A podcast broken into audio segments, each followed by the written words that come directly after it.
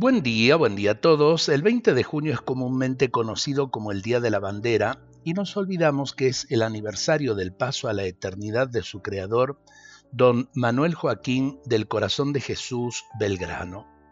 Recordar un héroe de la patria de esta envergadura es reconocer la grandeza de quien supo darlo todo sin guardarse nada para sí. Pudo tener una fama ciudadana, pues era muy inteligente, sin embargo prefirió una vida de sacrificios y sin sabores. Pudo haber ejercido brillantemente su profesión como abogado, y sin embargo aceptó por amor a la patria una misión para la cual no tenía demasiadas aptitudes y la llevó a cabo con generosidad y entrega, logrando victorias como las de Salta y Tucumán con muy pocos recursos, pero con una fe que era capaz de mover montañas.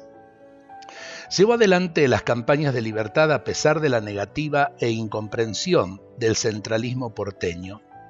Vivió una vida íntegra en aras de dar ejemplo a sus hombres en todo momento. Predicó con su honestidad, virtud y una generosidad ilimitada, de tal manera que incluso su salud la dejó en el campo de batalla. Vemos flamear la bandera de Belgrano, la bandera de la patria. No olvidemos a su creador.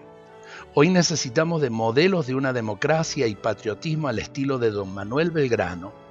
Tratemos de imitar sus logros y virtudes en las pequeñas o grandes cosas de cada día. Dios bendiga la bandera de nuestra patria y nos bendiga a todos en este día.